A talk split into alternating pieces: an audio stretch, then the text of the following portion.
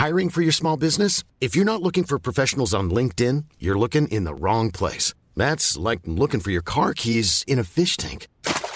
LinkedIn helps you hire professionals you can't find anywhere else, even those who aren't actively searching for a new job but might be open to the perfect role. In a given month, over 70% of LinkedIn users don't even visit other leading job sites. So start looking in the right place. With LinkedIn, you can hire professionals like a professional. Post your free job on linkedin.com slash people today. Face à l'info, 19h, c'est l'heure. Ravi de vous retrouver ce soir. Tout de suite le JT. Isabelle Piboulot. Emmanuel Macron a proposé à Vladimir Poutine le vote d'une résolution à l'ONU pour lever le blocus russe du port d'Odessa. Le chef de l'État s'est exprimé à l'issue du sommet européen à Bruxelles. L'objectif serait de permettre l'exportation des céréales ukrainiennes qui y sont bloquées, faisant craindre une crise alimentaire mondiale. Nouvel appel à la grève sur le RERB vendredi, jour de match de football où la France affrontera le Danemark au Stade de France. Les syndicats dénoncent les sous-effets chez les conducteurs. Selon la CGT et l'UNSA, un rapport de force qui leur est favorable a été créé avec la grève de samedi. Mais contrairement à la semaine dernière, Force ouvrière n'a pas rejoint le nouveau mouvement. La colère ne retombe pas après le fiasco du Stade de France. Liverpool réclame des excuses aux autorités françaises. Gérald Darmanin avait notamment pointé du doigt les supporters britanniques qui seraient venus avec des billets falsifiés. Et la ministre des Sports d'ajouter que Liverpool avait laissé ses supporters dans la nature. Le président du club anglais a déclaré être indigné par ces propos. Au sommaire ce soir, l'univers de Walt Disney, c'est la magie pour les enfants, c'est le divertissement, c'est la fête, c'est la famille. Disneyland Paris, c'est aussi Disneyland Pride. Et certains se demandent à partir de quel moment le lieu du divertissement passe-t-il du rassemblement familial au militantisme idéologique? Pourquoi certaines diversités sont-elles plus célébrées que d'autres? L'édito de Mathieu Bocoté. Et si les scientifiques avaient perdu tout espoir de contenir le réchauffement climatique?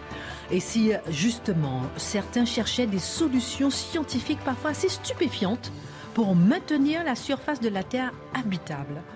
Qu'est-ce qui se trame au sein de la nouvelle commission qui réfléchit à modifier le climat à l'échelle planétaire?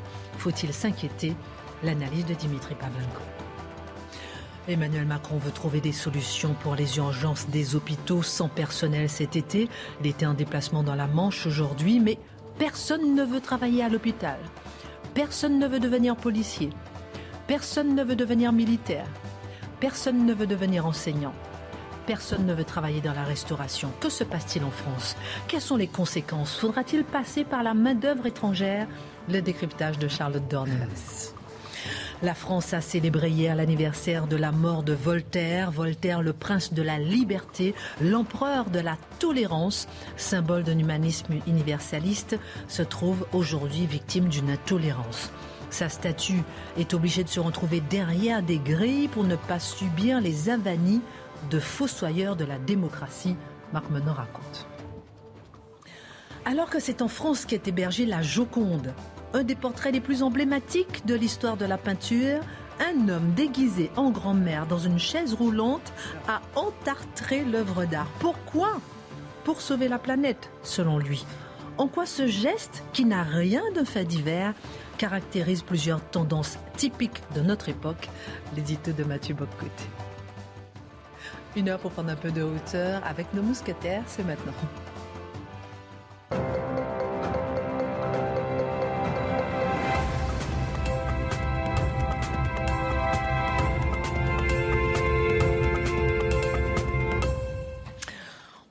Tous, comment allez-vous? Charlotte Très bien. Toujours. À droite du soleil, à droite du soleil, et puis on a le nouveau maillot jaune qui sera proposé au coureur du Tour de France. Merci de le porter et de leur faire mirer l'exploit d'ores et déjà. C'est elle la récompense ah, Quand même. Bon, ben, je vais faire du vélo. je serai à l'arrivée avec un bouquet de fleurs. Ça va, mon Dimitri Ça va très bien, Mathieu en pleine forme? Toujours. Mathieu, j'ai un petit problème avec vous parce qu'on devait dîner hier soir et vous m'avez fait faux bon? Oui. Ah, mais c'est mon Je donner une explication non, mais Dans mon pays, dans mon pays, le Québec, euh, il y a en ce moment une forme de réchauffement des passions politiques au Québec et j'ai participé à une émission québécoise pour commenter cette remontée du nationalisme québécois, hmm. cette renaissance de la question nationale, cette marche qui reprend vers l'indépendance du Québec. Oh, devant cela, il n'y a rien de plus beau sur Terre. Et j'ai donc sacrifié ce dîner, je m'en excuse, mais nous nous reprendrons dans quelques jours, on m'a dit. Donc la langue française est en train de flamber chez et nous allons conquérir l'Amérique Oh là là, on s'accroche, on s'accroche et on vous suit. Oh Washington parlera français, ou du moins Montréal. Si c'est pour la langue française. Eh ben voilà. Disneyland Paris, mon cher Mathieu, organisera le 11 juin prochain la deuxième édition de sa fête de la diversité, avec à l'affiche Mika et Bilal Hassani. Alors, c'est la diversité aux couleurs de l'arc-en-ciel. On invite les familles, on invite les amis à venir célébrer la diversité dans toutes ses dimensions. Est-ce qu'il est étonnant de voir une grande entreprise euh, brandir ainsi un idéal militant? Alors qu'elles avaient tendance à se tenir plutôt éloignées de la politique. Très très juste. C'est-à-dire les grandes entreprises, pendant longtemps, ont voulu se tenir éloignées de la politique, ou à tout le moins n'y toucher qu'à travers la question de la réglementation, des impôts trop élevés, de ce qui limiterait d'une manière ou de l'autre la capacité d'investir.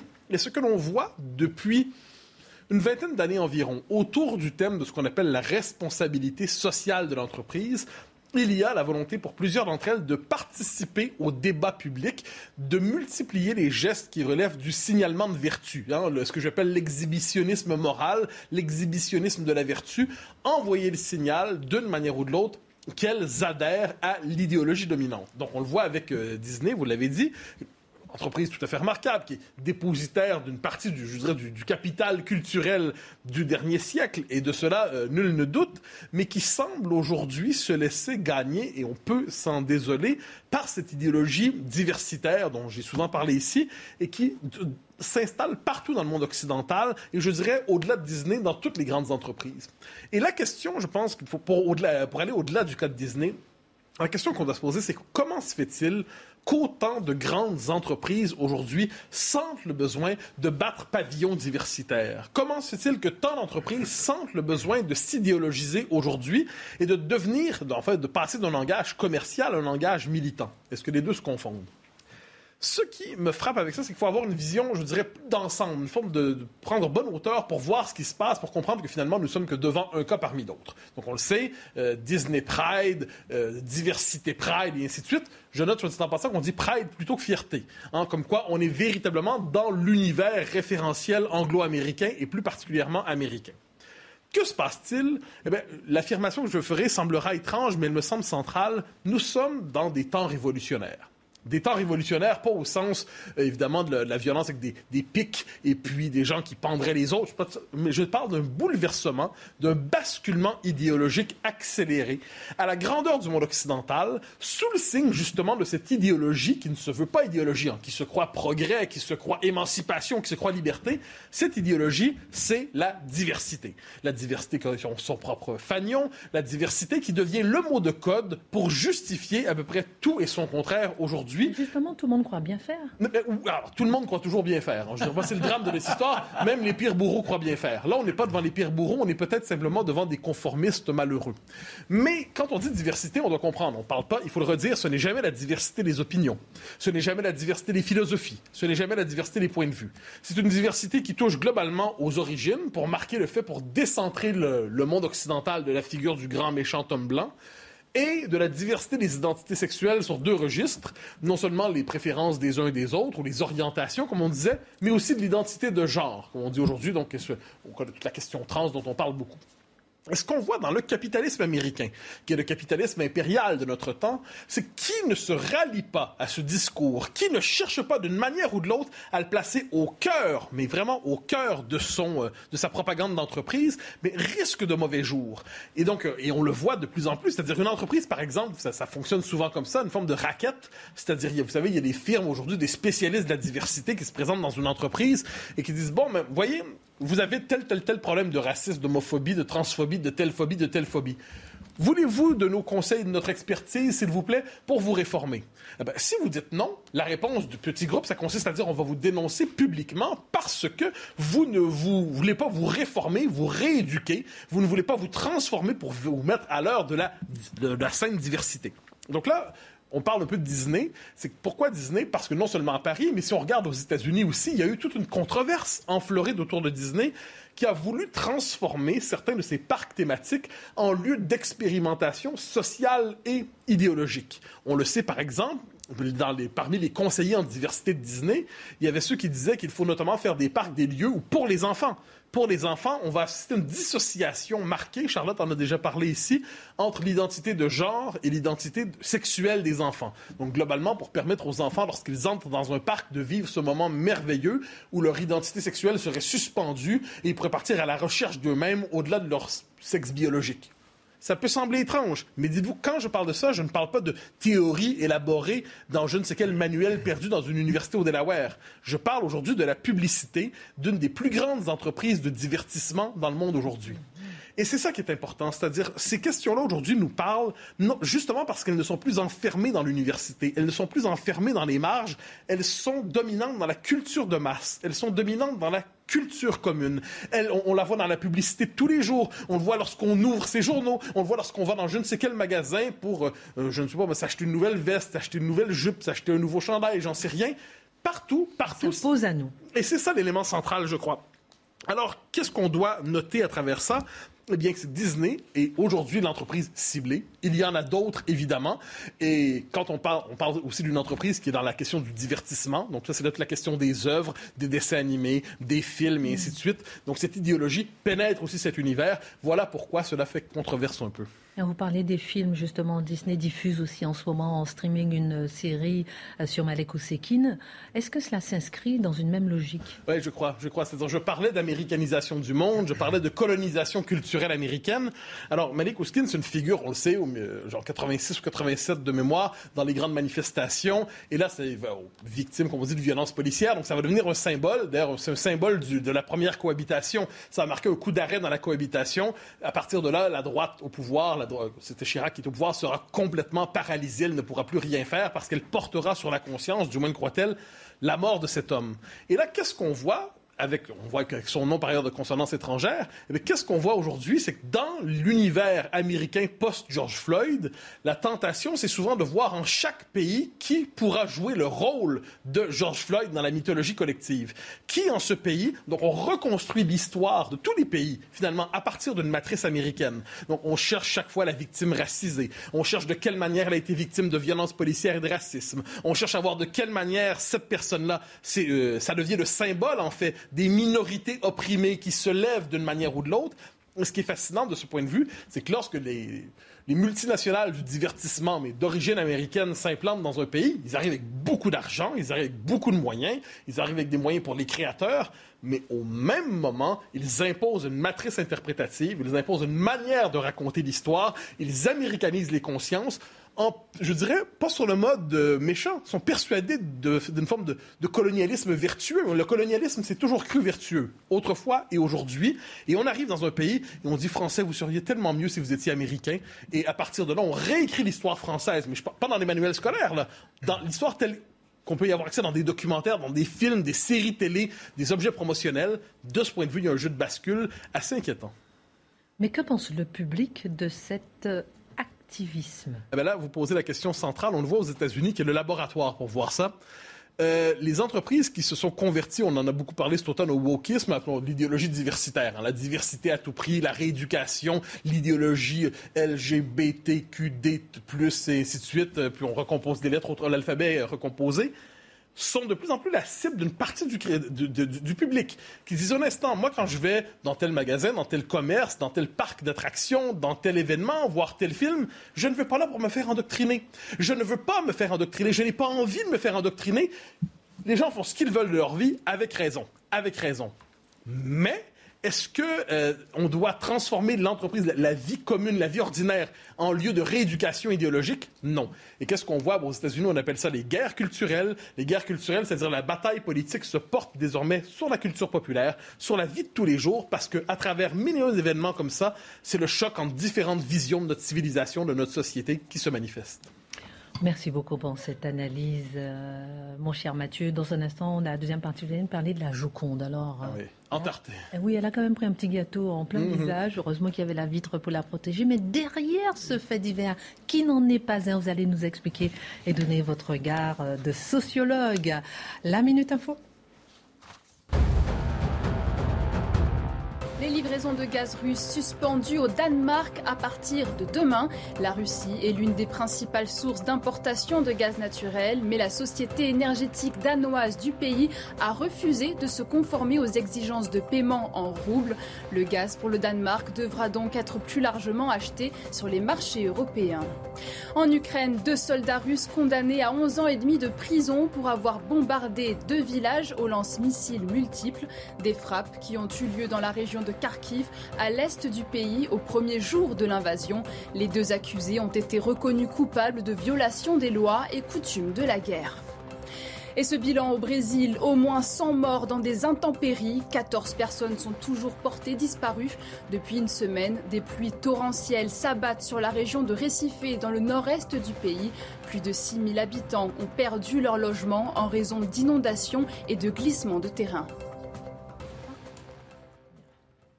Dimitri, sur le front du climat, les hommes sont-ils en train de renoncer à contenir le grand réchauffement? C'est une question terrible, mais on a un premier indice que certains baissent les bras. C'est-à-dire qu'il y a deux semaines, le Forum pour la paix de Paris a mis sur pied une nouvelle commission, une commission chargée de réfléchir à des méthodes de modification du climat à l'échelle planétaire. Et là, ça va secouer. Ah ben, rien que le lancement, là déjà, là, c'est euh, un peu de la science-fiction, mais pas tant que ça. c'est le journal Le Monde hein, qui a repéré l'information.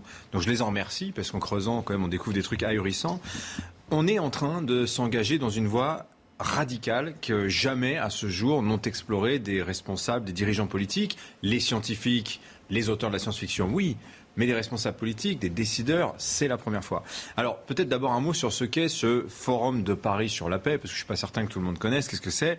C'est un machin international de plus euh, qui a été lancé en 2018 par la France, par Emmanuel Macron, à l'occasion du centenaire, la commémoration du centenaire de l'armistice de 1918, à partir de l'idée très macronienne, vous allez voir, je cite, hein, qu'un monde mal gouverné serait rapidement un monde en guerre.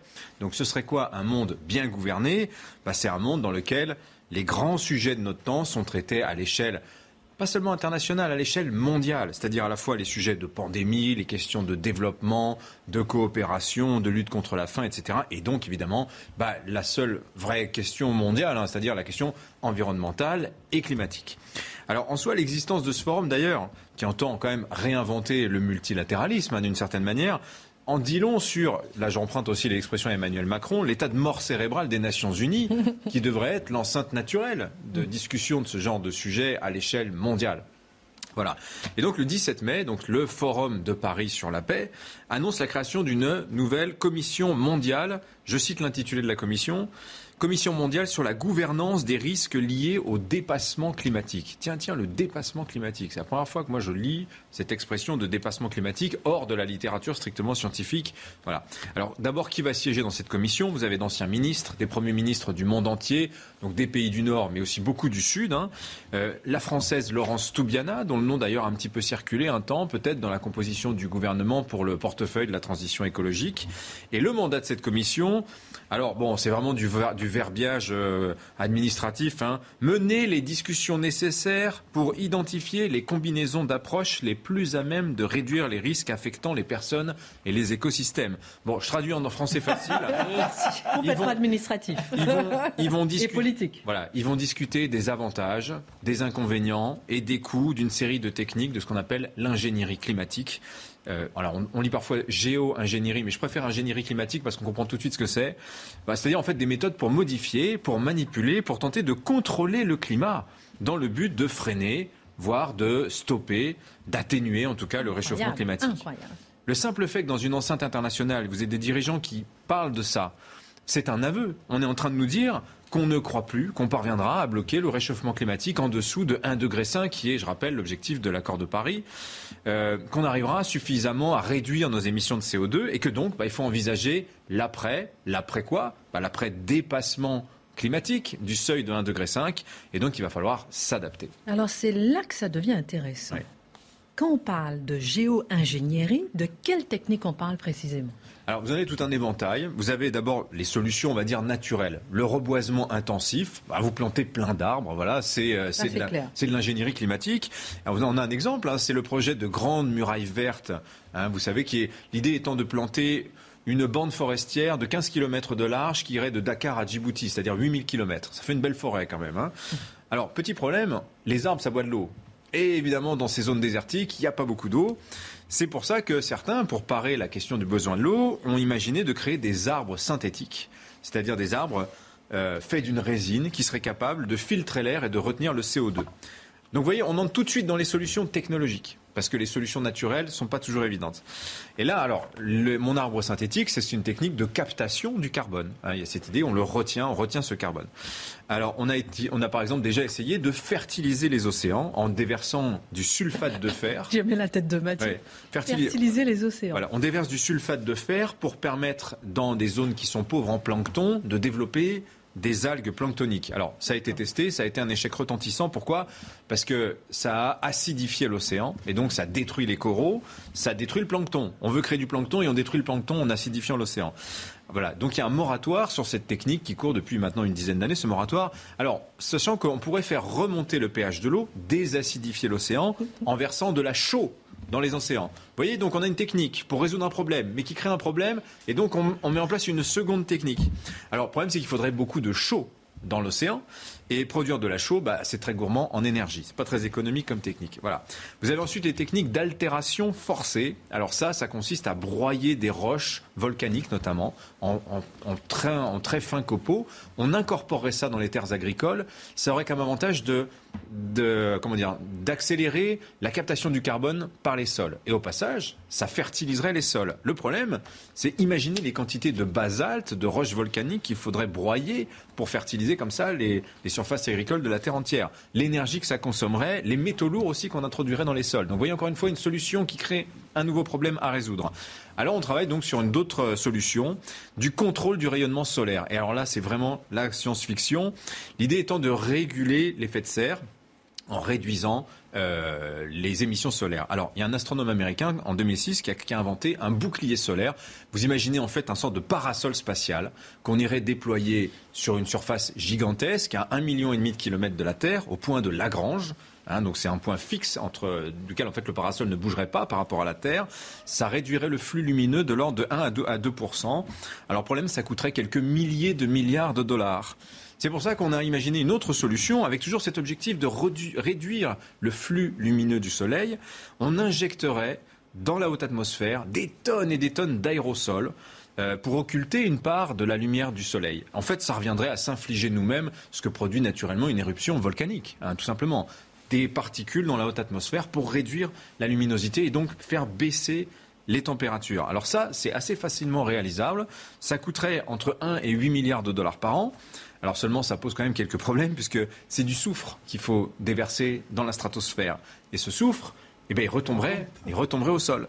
Voyez? Ça suppose aussi des milliers d'avions pour disperser ça en permanence, avec des risques de perturbation des pluies, de modification des courants marins, de pollution de l'air. Ça changerait la couleur du ciel au passage, il deviendrait de bleu, il passerait à blanchâtre. Voyez? Voyez, donc toutes ces techniques, ça fait 15 ans que les scientifiques en parlent. Et on est dans des solutions du désespoir. J'espère que vous l'avez bien compris. Ça ne fait pas rêver. Mais ce sont des solutions qui sont poussées par tout un courant de pensée qui est très puissant, notamment dans la Silicon Valley, qu'on appelle le solutionnisme technologique. C'est-à-dire, il y a un problème, c'est pas grave. La science résoudra le problème. La science résoudra toujours le problème, même le problème que la solution technologique créera. Alors cette fameuse commission du Forum de la paix, elle n'est pas peuplée de gens de solutionnistes technologiques, mais c'est quand même terrible de constater qu'au cas où ils en sont à imaginer la possibilité, le coût, la faisabilité de ce genre de technique euh, pour faire face à la défaite climatique qui est en train de nous attendre. C'est ça le message important. Alors première réunion de cette commission, c'est en juin. Ils vont se voir trois jours tous les trois mois. Ils remettent un rapport en août 2023. Vous voyez, donc c'est assez, bientôt, hein, c'est l'année prochaine. Je pense qu'on aura l'occasion d'en reparler. En tout cas, l'homme n'est pas Dieu.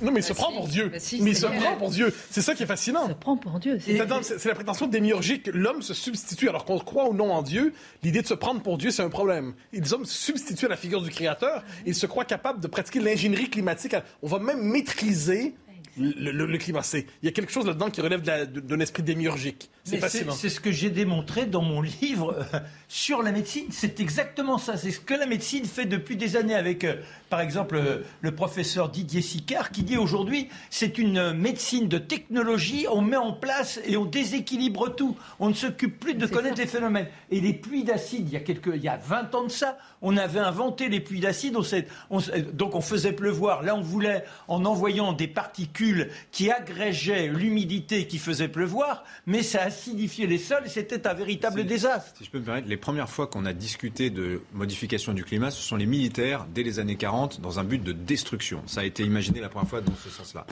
Euh, Ce qu'il faut dire aussi, c'est que le problème de ces solutions technologiques qui paraissent complètement dingues, c'est aussi que ça risque de provoquer une sorte de aquabonisme. Pourquoi se battre pour réduire nos émissions Mais si oui. après tout on Ah peut bah, déverser du sulfate Et euh, oui. dans l'océan et de, du soufre dans la haute atmosphère? Mais simplement travailler sur la restructuration des sols, qu'il y ait des étendues beaucoup plus réduites, etc.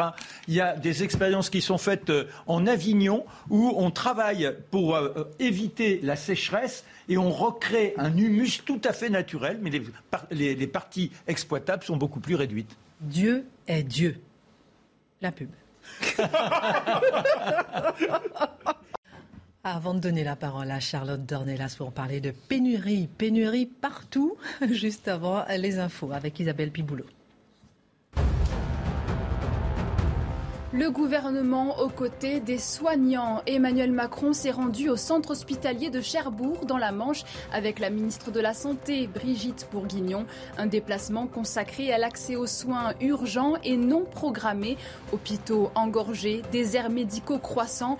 Tous les voyants sont au rouge dans les services d'urgence éprouvés par la pandémie en raison de la pénurie de soignants.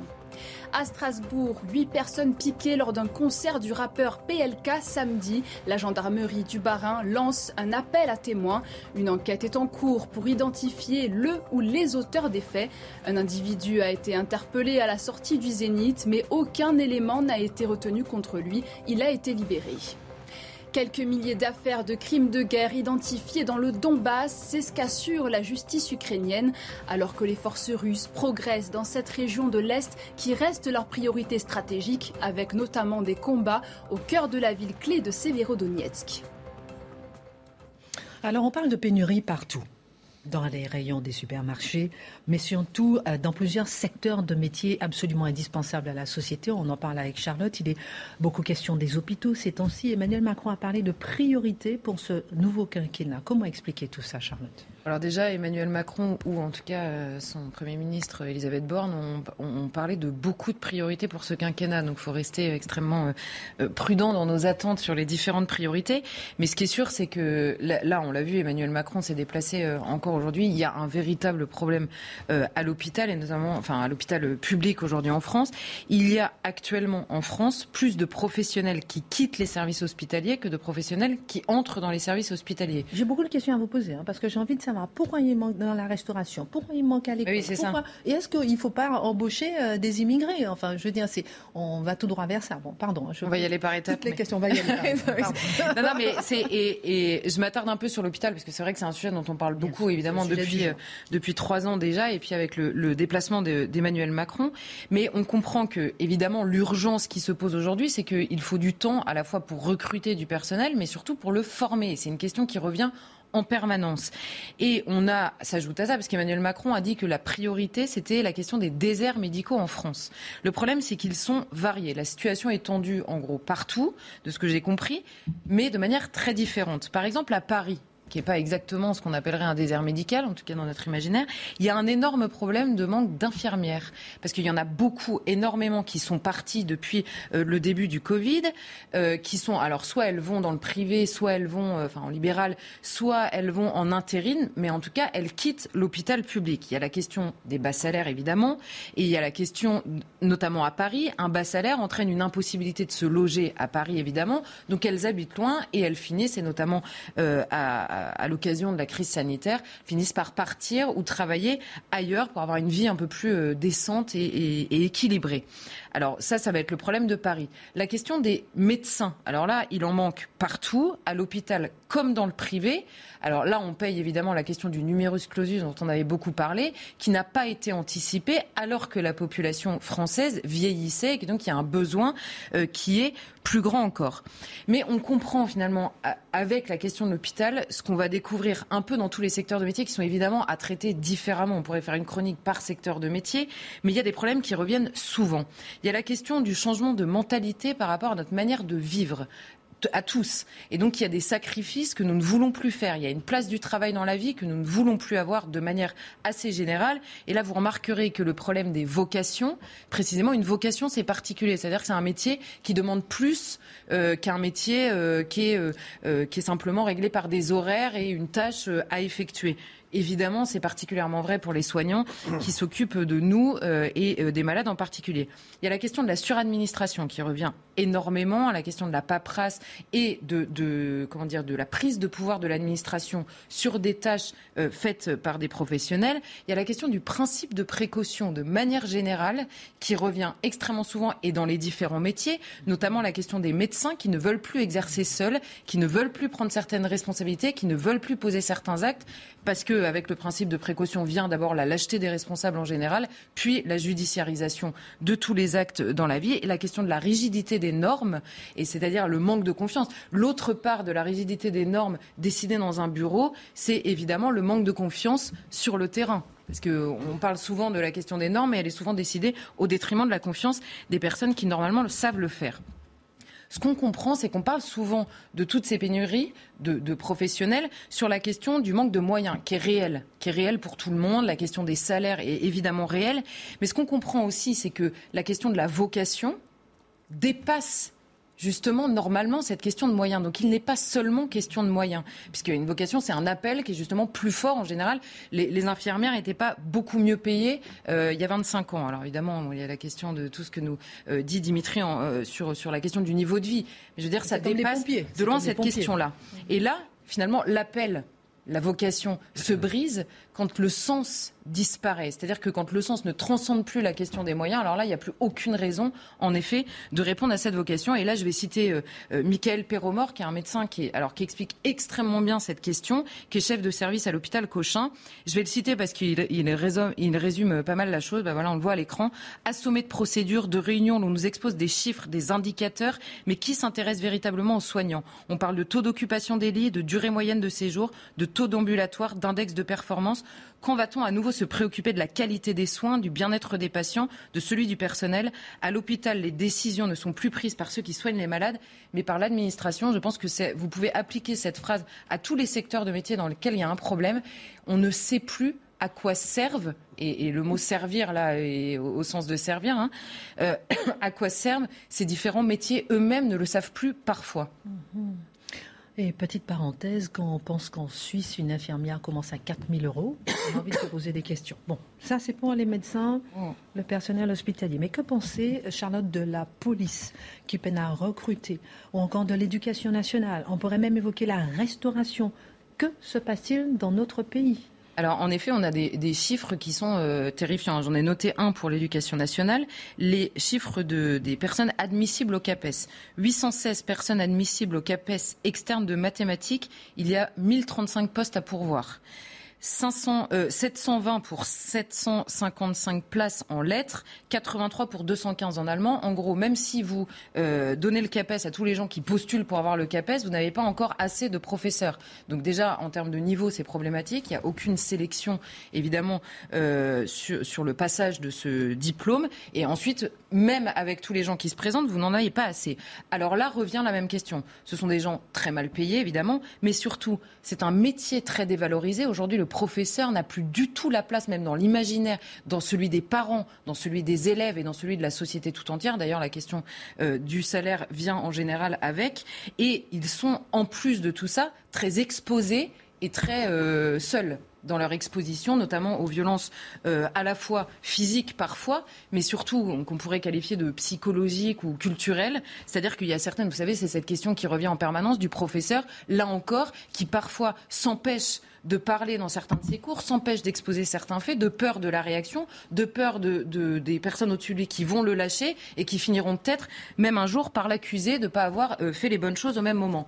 Prenons maintenant la police, c'est la même chose c'est exactement la même chose. C'est-à-dire, à quoi sert un policier? On peut se reposer en permanence la question à quoi sert un policier? À protéger. La vocation d'un policier, c'est de protéger. C'est pour ça qu'il signe. C'est pour ça qu'il signe, même avec des conditions parfois difficiles. Alors ça, on le sait, il peut le faire. Il ne peut le faire sans la justice, c'est-à-dire sans euh, que son travail serve à quelque chose. Et là encore revient la même chose. La suradministration de la paperasse toute la journée au détriment de l'enquête qui permettra d'arrêter le méchant pour protéger les gentils, c'est-à-dire euh, la société des enquêtes de plus en plus formalisées, décidées, là encore une fois, dans des bureaux qui euh, développent euh, l'administration. Et donc, quand vous avez une enquête qui est de plus en plus compliquée sur le terrain de l'administratif, elle devient de plus en plus fragile. Elle tient de moins en moins devant la justice, qui elle-même est débordée. Et donc les enquêtes, bah, vous avez des vices de procédure, donc des enquêtes qui n'arrivent même pas devant la justice. Quand elles arrivent devant la justice, vous pouvez encore les casser parce qu'il y a énormément de recours. Et donc à la fin, ils vous disent tous, on vide la mer à la petite cuillère et encore, elle est percée. Hein. C'est une phrase que j'entends, mais tout le temps, tout le temps, tout le temps dans ce métier-là. Euh, et donc là, encore une fois, à quoi sert un policier à protéger? Il n'y arrive plus. À quoi bon? La question de la restauration, alors là, c'est encore, euh, c'est un peu différent parce que la question de la perte de sang, c'est un peu moindre, mais en revanche, ça s'est beaucoup aggravé pendant la crise sanitaire. Il y avait déjà un problème de recrutement. Là, on comprend alors, il y a aussi une question de salaire, mais on comprend que euh, le, mouvement, on va dire, de désertion de ce milieu-là, alors là, c'est beaucoup un changement de mentalité de manière générale. Les gens qui sont partis, notamment pendant le Covid, en masse, enfin, qui sont partis, c'est-à-dire qui ne pouvaient plus travailler et qui donc ont fait des formations à côté et ont changé de métier, ont tous expliqué que c'était quand même un milieu qui était très peu adapté à la vie de famille et à la vie euh, stable. C'est des horaires le soir et les week-ends, et que nous sommes désormais plus exigeants sur la question de la vie. Euh, et, même pour la restauration, on peut relier, hein, même avant le Covid, ce que vous disiez tout à l'heure, très mal payé, très dévalorisé, très exposé. Oui, vous voulez dire quelque chose? Non, Je veux dire qu'il y a aujourd'hui aussi ce qui explique euh, ça, c'est que vous avez tout un pan de l'activité en France qui vise à servir les temps de la consommation. Vous avez des gens qui, sont, qui, qui, travaillent pour servir ceux qui ont des horaires de bureau et qui gagnent bien leur vie. Mm. C'est ça aussi. Ce sont tous ces métiers-là qui sont frappés par les bas salaires, par des horaires inadaptés et qui aujourd'hui bah, sont devenus des métiers pénuriques. Alors la question c'est où est-ce qu'ils passent? Où est-ce qu'ils vont tous ces gens? Et eh oui, et ma question c'est où va la France? Ah, non, mais c'est. Et vous avez aux États-Unis le même phénomène, mais d'une. Pardon, mais ça fait peur. Fois, hein. fois 3, fois 4. Hein. Voilà, c'est pour ça. C'est pas que la France, c'est un problème. Mais on est en France, restons en France.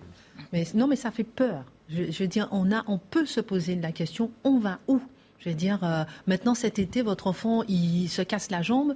Euh, voilà, on a vu une petite fille de 11 ans qui est morte parce qu'elle n'a pas eu de soins. On a vu une Martiniquaise de 65 ans qui est morte parce qu'elle n'a pas eu de soins. Je veux dire, on va où? Donc euh, finalement, la société et les hommes ont changé sans que nous n'y prêtions attention.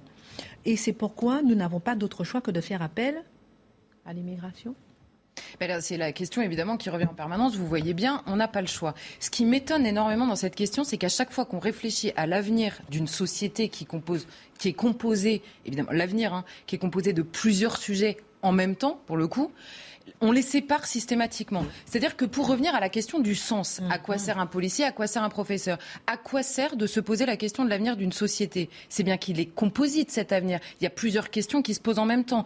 Donc ça veut dire, sur la question du travail, on va faire appel à l'immigration. Et puis demain, on aura un autre débat qui n'a rien à voir sur la question de quelle question pose à une société l'immigration.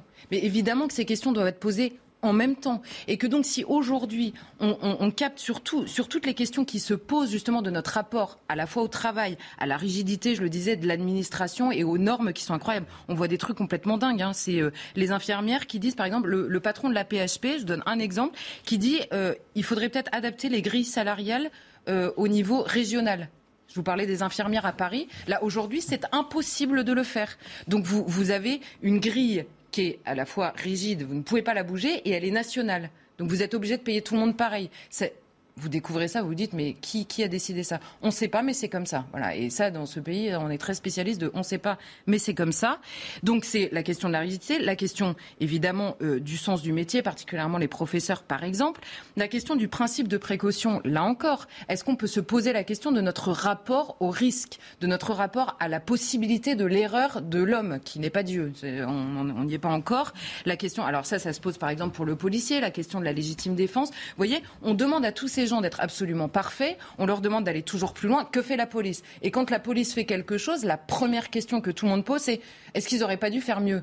Est-ce qu'ils n'auraient pas dû faire autrement? Mais quand ils ne le font pas, c'est pourquoi est-ce qu'ils n'étaient pas là? Pourquoi est-ce qu'ils n'ont pas réagi?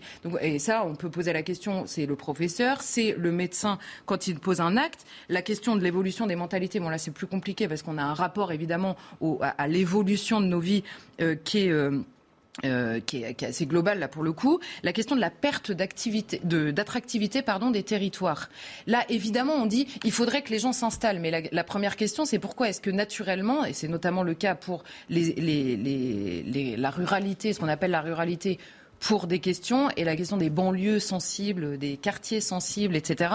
Pour d'autres questions, évidemment. Mais au lieu de se poser la question de pourquoi il n'y a aucune attractivité dans ces quartiers et qu'est-ce qu'on peut faire pour y remédier, on dit il faudra un jour peut-être le prochain, le prochain quinquennat, euh, je ne sais pas. La question de notre rapport au travail, là pour le coup, pourrait être interrogée. On nous parle, c'est pareil, de manière complètement différenciée. Il y a une pénurie et de l'autre côté, demain, on lancera un débat pour savoir comment est-ce qu'on peut résorber le chômage. Est-ce qu'il est possible de se poser les deux questions en même temps? Est-ce qu'il est possible d'interroger notre rapport à l'indemnisation, par exemple, du chômage. Toutes ces questions doivent être posées avant d'avoir recours à l'immigration. Sinon, nous aurons en parallèle et en permanence la question de savoir est-ce que les hommes sont interchangeables ou est-ce qu'une immigration massive qui s'ajoute à une immigration massive pose, en plus de toutes ces questions qui en effet font peur, la question du désastre culturel, de la fracturation de la société sur tous les autres sujets. Après la Minute Info, une petite question subsidiaire. Est-ce qu'on n'est pas aussi en pénurie de politique? Bon, allez, la Minute Info. 2800 faux billets scannés samedi soir au Stade de France. Une évaluation de la Fédération française de football et de l'UEFA. Un chiffre à prendre avec précaution. Certains billets peuvent être vrais mais auraient été mal activés en raison de bugs informatiques au niveau des portiques. Une enquête a été confiée à la police judiciaire parisienne sur la fraude de billets présumés. L'industrie du tabac est l'un des pires pollueurs au monde. C'est ce que dénonce l'Organisation mondiale de la santé. Près de 4500 milliards de mégots dans la nature par an. Selon un rapport, la culture du tabac utilise chaque année 200 000 hectares de terre et 22 milliards de tonnes d'eau. Elle émet aussi 84 millions de tonnes de CO2. Un premier navire commercial quitte l'Ukraine pour la Russie, chargé de 2500 tonnes de rouleaux de métal. Il est parti du port de Mariupol, conquis par les forces russes, pour rejoindre Rostov-sur-le-Don en Russie. Un dirigeant séparatiste pro-russe l'a annoncé, rappelant qu'il s'agit d'un port très important sur la mer d'Azov. Donc on, voyait, euh, Charlotte, pénurie dans l'enseignement, etc. Je me rappelle encore les soignants, on les applaudissait. Vous vous rappelez Dimitri? Tous les soirs, on les applaudissait pour leur travail. Et aujourd'hui, pénurie euh, de soignants. Alors ma question, c'était, petite question subsidiaire, mais est-ce qu'on n'est pas aussi en pénurie de politique, d'hommes politiques Je reprendrai le mot, mais je, donne, je donnerai un sens, pénurie de politique au sens le politique, la capacité à organiser la société. Ce qu'on voit à travers ça, c'est que c'est une société à ce point réglementée, bureaucratisée, étouffée, emmaillotée par tellement de règlements technocratisés. Donc, chaque domaine qui est segmenté ne répond plus au domaine qui est à côté qui, et au domaine qui est, à côté. Donc, une société qui devient je dirais presque impossible à réformer. Et plus on cherche à la réformer, plus on l'étouffe dans de nouvelles réglementations, de nouvelles bureaucraties. Il y a quelques, on voit là-dessus une pathologie des sociétés contemporaines qui sont à ce point étouffées dans la bureaucratie qu'elles en deviennent paralysées et dévitalisées. Le grand drame, c'est surtout la segmentation, la, la fragmentation. C'est vrai en science, c'est-à-dire que d'un domaine à l'autre, on n'a pas les réunions qui permettent de voir comment on peut unifier la connaissance. Et si vous avez dans une société sur le plan social, on s'occupe euh, de telle catégorie, pas d'une autre, si on n'intègre pas ça dans un grand ensemble, obligatoirement, on ne peut que se fourvoyer. Regardez même dans la construction de l'opinion publique, si je peux me permettre cette observation, pendant la présidentielle, rappelez-vous les sondages. Alors, le, le, découpage des sujets de préoccupation pour les Français, laïcité, immigration, pouvoir d'achat, énergie, c'était découpé de telle manière que la société est saucissonnée, éparpillée, disloquée. Or, le propre du politique, pour reprendre votre question, c'est d'avoir une vision d'ensemble qui est capable de faire, non pas une espèce de rassemblement artificiel, mais un effet de synthèse, une vision symbolique qui absorbe tout ça dans une vision plus large. Ça, c'est la part manquante partout en Occident aujourd'hui telle personne elle doit porter le voile parce que c'est son intime conviction. Mais non, mais c'est un symbole. Mais c'est un symbole. C'est-à-dire qu'on veut tenir compte de la sensibilité de l'un sans l'inclure dans un ensemble. C'est là l'aberration. Très juste, très bonne remarque. Vous avez trois ans d'avance à l'école. J'ai une longueur d'avance, Marc, maintenant. Euh, la France, mon cher Marc, la page histoire avec vous. Merci beaucoup, hein, Charlotte. C'était vraiment passionnant. Vraiment passionnant. La France a célébré hier l'anniversaire de la mort de Voltaire. Voltaire, le prince de la liberté. On l'aime pour ça. Voltaire, l'empereur de la tolérance. On l'aime pour ça. Voltaire, le symbole d'un humanisme universaliste, il se trouve aujourd'hui victime d'une intolérance puisque sa statue est obligée de se retrouver derrière des grilles pour ne plus subir les avanies des fossoyeurs de la liberté. Racontez-nous Voltaire. Alors, ben, déjà, il faut rappeler un peu qui est Voltaire. je ne vais pas vous faire la généalogie du personnage, si je puis dire, plongé dans son enfance. Prenons-le même quand il a 40 ans. Alors, c'est l'auteur à succès, l'homme qui brille dans les salons, qui est obligé aussi de s'exiler, car malheureusement, son désir de liberté heurte les pouvoirs. On le voit néanmoins capable de toutes les bassesses, frayé avec Frédéric de De Prusse, qui finit par le trahir. Et il aura toujours, bien qu'ayant de fortes rancunes vis-à-vis de lui, une plume vipérine. Quand on voit sa plume, c'est vrai que là, on est loin de la tolérance. Il est capable de traiter les uns et les autres simplement parce qu'il se sent outré d'un propos qui a été tenu sur ses écrits ou un reproche qui lui est fait. C'est un faquin, c'est un coquin, c'est un moins que rien. C'est incroyable, sa plume, elle est là, l'enfant, l'enfant, l'enfant. Elle donne la fièvre. Et alors, il va même plus loin que ça. Quand il est installé à Ferney, juste à côté de Genève, dans, ce domaine extraordinaire, les délices. Qui n'a pas envie d'habiter les délices? Il s'est recréé un véritable petit État. C'est une principauté où il règne en maître. Et alors là, quand on entre, on est très surpris. On voit un aigle dans une cage. Il vient de temps en temps, il le provoque. Il dit, mais regardez son bec, regardez ses serres, c'est Frédéric. Frédéric II, celui de Prusse, qui l'a humilié. À côté de ça, vous avez également un singe. Oh, c'est un sale singe, il est beau du tout. Puis alors, c'est un cabochard qui est prêt à toutes les agressions. Un jour, il a même mordu la cheville de Voltaire avec tellement d'insistance que Voltaire, blessé, est obligé de porter des béquilles pendant plusieurs jours. Eh bien, il l'appelle Luc, c'est le surnom qu'il donnait à Frédéric II. Et dehors, il y a un âne. Et cet âne, il l'appelle fréron. C'est-à-dire que ses ennemis, il a comme ça une possibilité de catharsis. Quand il leur en veut, eux qui sont dans la grande ville, qui se retrouvent, il les côtoie là, il les injurie. Et pour autant, c'est cet homme qui se bat pour la tolérance, son, euh, son, traité de tolérance. Il faut le lire. Et il condamne quoi? Eh bien, il condamne tous ceux qui se mettent en dehors de la société, en dehors de l'élan commun. Il reproche aux flagellants les tenues les tenues religieuses qui les excluent. Mais au nom de quoi font-ils ça? Ils se croient-ils supérieurs à nous? Mais qu'est-ce que ça veut dire Alors imaginons une Europe où tout le monde serait encagoulé. Je n'insiste pas sur le sujet, mais ça nous rappelle quand même quelques situations d'aujourd'hui. Voilà la tolérance. Il est contre le blasphème, bien évidemment, car n'oubliez pas que vous risquez votre vie si vous blasphémez. Voilà cet homme. Mais il va encore plus loin. C'est-à-dire que, à 70 ans, Peut-être que sa plume s'épuise un peu, je ne sais. Toujours est-il qu'il devient le justicier.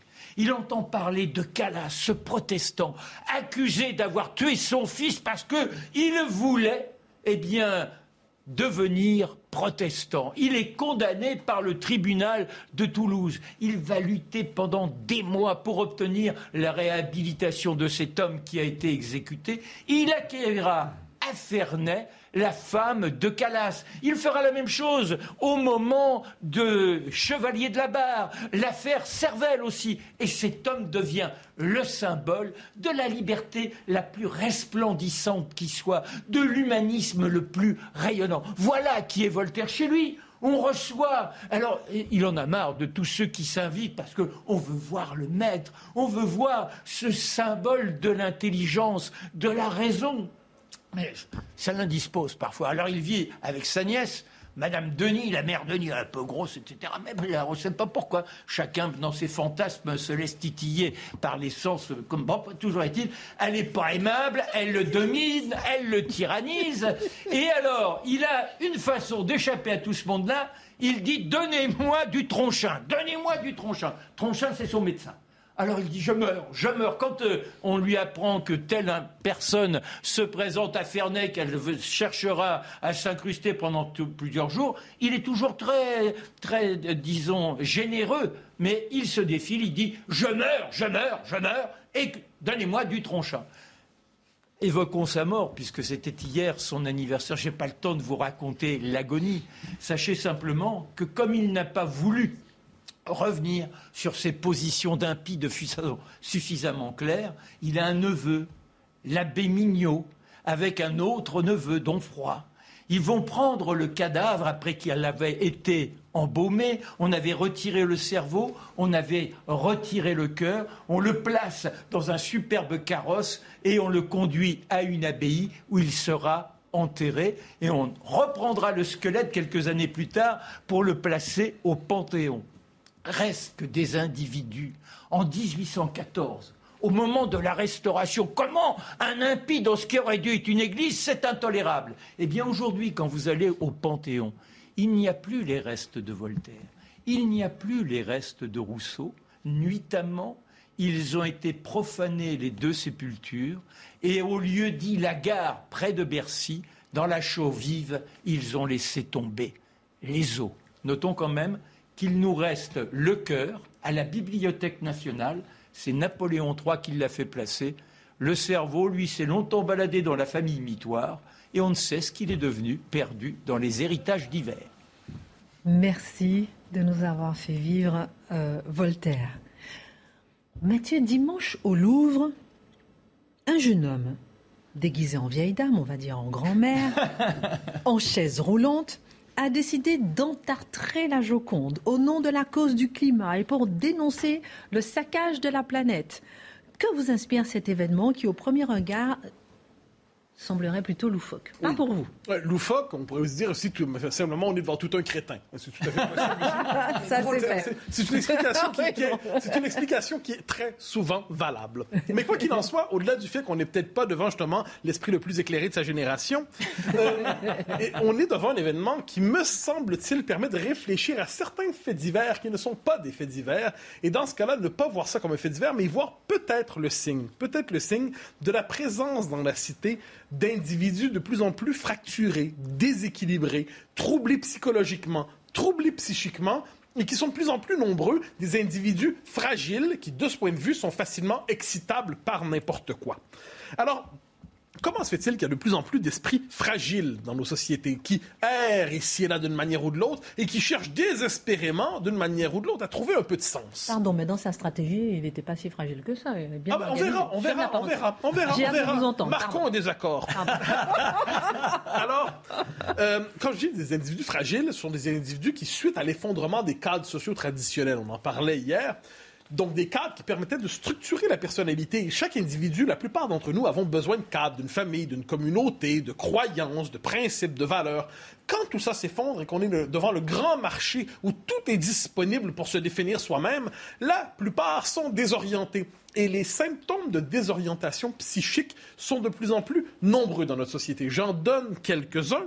Par exemple, le premier va vous sembler étrange, mais je pense qu'il est important, la manie du tatouage. Je ne parle pas simplement genre euh, Mamie, je t'aime avec un petit cœur ici, mais le tatouage jusqu'au visage quelquefois et ainsi de suite. Donc, ne sachant pas qui je suis, la seule manière de marquer mon identité sous le signe de la durée, c'est une forme de tatouage intégral qui, lui, une forme, c'est le signe de l'indélébile. C'est qu'une volonté, quelquefois, de se scarifier, de se transformer pour reprendre possession de sa vie, parce qu'autrement, on ne saurait pas qui on est. Qui es-tu? Je suis le tatouage jusqu'au nez. Bon. Ensuite, on peut parler de ces troubles de l'identité sexuelle qui sont de plus en plus nombreux. Je ne parle pas des cas authentiques de dysphorie de genre, mais quand on est de plus en plus de gens qui en viennent à se demander suis-je un garçon, suis-je une fille, que cette question-là ait pu simplement apparaître dans nos sociétés, qu'elle surgisse, qu'elle soit normalisée, ça en dit beaucoup sur l'incapacité à avoir des repères aussi élémentaires que savoir de quoi on a l'air dans un miroir. On pourrait parler aussi tout simplement de la haine de soi identitaire. La haine de soi présente en Occident, c'est une manière de répondre à cette question de, la quête de sens. C'est-à-dire, qui suis-je? Je ne suis surtout pas celui que je suis. Et là, donc, c'est une forme d'appel à la vertu. Dans l'autocritique de soi, l'autocritique morbide, une autocritique qui relève de la névrose, mais ce sont des signes de cette quête de sens, mais une quête de sens qui ne trouve pas satisfaction. Lié à ça, le besoin d'exposition névrotique lié aux médias sociaux. quand même, ça a déstructuré la psychologie des gens. Les médias sociaux ont fait la promesse, tous pourront accéder à la vie publique d'une manière ou de l'autre. Mais pour y accéder, il faut quand même faire quelque chose d'exceptionnel. Il faut quand même être capable de briller d'une manière ou de l'autre. Eh bien, de quelle manière peut-on briller ici, dans la société du spectacle, notamment en entartant la Joconde? Pourquoi pas? C'est une manière, justement, pour dire, regardez, j'existe. Regardez, moi aussi, j'ai fait quelque chose d'exceptionnel. Qui êtes-vous, monsieur? Je suis celui qui a attaqué la Joconde. Bravo, euh, et, de ce point de vue, de ce point de vue, c'est pas sans lien justement avec la surexcitation idéologique de plusieurs de nos contemporains. Et je reviendrai parce que juste en ne trouvant pas de cause dans lesquelles s'inscrire, eh bien n'importe quelle cause qui peut donner l'apparence d'un peu de consistance de personnalité, de consistance idéologique, donner l'impression d'exister un peu, mais n'importe quelle cause peut retourner un esprit fragilisé, un esprit liquéfié et lui donner l'impression d'exister tout ça mis ensemble, ça nous dit qu'il y a de plus en plus d'individus qui sont propres à faire des faits divers un peu troublants, un peu troublés. Alors, dans un instant, juste après euh, la Minute Info, je vous demanderai, est-ce que vous ne traitez pas cet événement comme un événement politique? Alors, effectivement, on va voir comment derrière l'entartrage de la Joconde, beaucoup, beaucoup, beaucoup de significations. À tout de suite. C'est extraordinaire européenne va réduire ses importations de pétrole russe de 92% d'ici la fin de l'année. Une annonce d'Emmanuel Macron à la sortie du sommet européen à Bruxelles. Le président français évoque une mesure structurante qui pénalisera l'économie russe à court terme et qui changera profondément la manière dont les Européens s'approvisionnent. Nouvel appel à la grève sur le RERB vendredi, jour de match de football où la France affrontera le Danemark au Stade de France. Les syndicats dénoncent les sous-effectifs chez les conducteurs. Selon la CGT et l'UNSA, un rapport de force qui leur est favorable a été créé avec la grève de samedi. Mais contrairement à la semaine dernière, Force ouvrière n'a pas rejoint le nouveau mouvement. Débordement au stade Geoffroy Guichard, le club de la Saint-Etienne a déposé plainte pour violence aggravée, destruction et dégradation. Dimanche soir, après leur défaite contre Auxerre, des supporters des Verts ont envahi la pelouse et lancé des fumigènes alors que les joueurs se réfugiaient au vestiaire. Bilan, une quarantaine de blessés légers. Donc, si j'ai bien compris, mon cher Mathieu, selon vous, ce n'est pas un événement politique, c'est un événement politique Alors, il y a une dimension politique. C'est-à-dire, j'ai présenté l'existence aujourd'hui de désaxés, de déséquilibrés, d'individus qui n'ont pas la structure psychique et sociologique nécessaire pour s'inscrire raisonnablement dans la cité. Mais si la politique ne se faisait qu'avec des gens équilibrés, le monde ne ressemblerait pas à ce qu'il a ressemblé depuis plus de 2000 ans. Je veux dire, euh, la politique attire des gens de toutes les catégories sociales, de tous les états psychiques et psychologiques.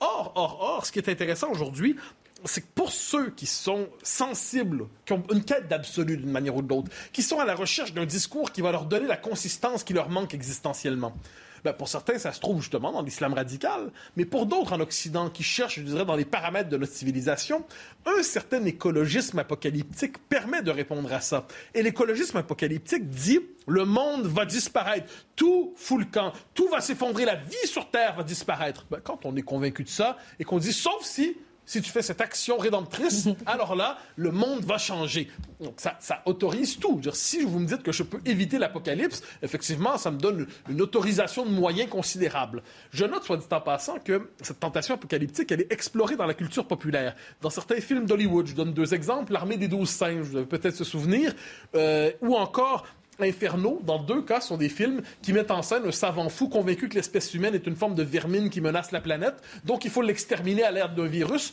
pour permettre ensuite à, une petite, l'humanité de faire une purge pour se délivrer de cet humain qui encombrerait la planète. Alors, ça, c'est la version hard. La version soft, c'est celui qui dit Je veux que tout le monde sache que le climat va mal. Que vais-je faire aujourd'hui? J'attaque la Joconde. Bon, c'est la version soft. Mais ce qui est intéressant là-dedans, c'est que c'est le même fantasme qui se manifeste. Dès lors que vous vous prenez pour le sauveur du monde, vous vous permettez tout. Il y a plus de chances que vous preniez pour le sauveur du monde si à la base, vous ne savez pas qui vous êtes dans le monde. Mais euh, n'est-ce pas simplement une forme de manque de savoir-vivre? Est-ce que dans tout ça, vous n'exagérez pas un peu, vous n'allez pas un peu trop loin? Non, je ne crois pas. En fait, je pense qu'il faut pratiquer une sociologie du fait divers pour retrouver derrière les faits divers autre chose que des faits divers. Hmm. Il faut analyser la société euh, et voir dans chacun d'eux un symptôme de courants sociaux profonds. Je vais donner quelques exemples. Quand des jeunes, on en parle un peu, se ruent sur des supporters, des, jeunes, on sait, les, jeunes, les, les, indescriptibles jeunes, se ruent sur des supporters anglais, mais eux, des vrais supporters anglais, mais qu'est-ce qu'on voit? Certains vont dire, bah, simplement des petits larcins, c'est de la petite rapine habituelle. On peut y voir aussi le signe de nouveaux rapports sociaux qui s'établissent en banlieue, on en a parlé. Donc, de nouveaux rapports culturels, identitaires et tout ça. Donc, derrière l'action des uns et des autres, il y a une volonté d'exercer une souveraineté. Sur un autre registre, tout autre registre, quand on voit dans la rue, puis on le voit de plus en plus souvent, je pense des deux côtés de l'Atlantique, des gens écouter leur musique de manière occupante, de manière conquérante, de manière impériale. On peut se dire, c'est un petit crétin mal élevé, mais on peut se dire aussi, il cherche simplement à occuper l'espace. Et c'est presque un rite primaire, un rite primitif. J'occupe l'espace et je l'occupe de, de quelle manière? En occupant tout le bruit. Euh, vous allez, je, je, vais vous dominer simplement en vous imposant mes codes et mes rites. Donc, manque de savoir-vivre, mais aussi volonté de domination. Quand je le disais plus tôt, des gens changent de sexe tout simplement, ou se convertissent d'une religion à une autre dans la forme la plus extrême. Comment ne pas y voir une réponse à l'angoisse de qui suis-je vraiment Ne trouvant pas de réponse à qui suis-je vraiment, je prends la réponse la plus extrême pour me donner le sentiment d'exister dernier mot, quand certains deviennent véganes, tout simplement croyant sauver la planète en se coupant de tous les plaisirs de l'existence, comment ne pas voir là, à travers cela, une forme d'ascèse nouvelle, ce désir d'ascèse qui traverse l'histoire des civilisations et qui prend aujourd'hui la forme justement du véganisme et autres, autres pratiques culturelles du même registre. Et de, de ce point de vue, quand un jeune entarte la Joconde, un jeune en fait, un jeune qui se prend pour une grand-mère, entarte la Joconde pour être capable de sauver la planète, il se dit, je vais finalement détruire une des plus belles œuvres du génie humain pour sauver une planète fantasmée. Comme quoi, voyons-y, un signe d'effondrement psychique, à grande échelle en plus. Merci euh, beaucoup. Pour Moi, j'annonce les bonnes nouvelles. que de bonnes nouvelles. Merci, mon cher Mathieu Dimitri. Charlotte Marc, à demain, 19h. Merci à tous. Tout de suite, Pascal Pro et ses invités dans l'heure des pros 2.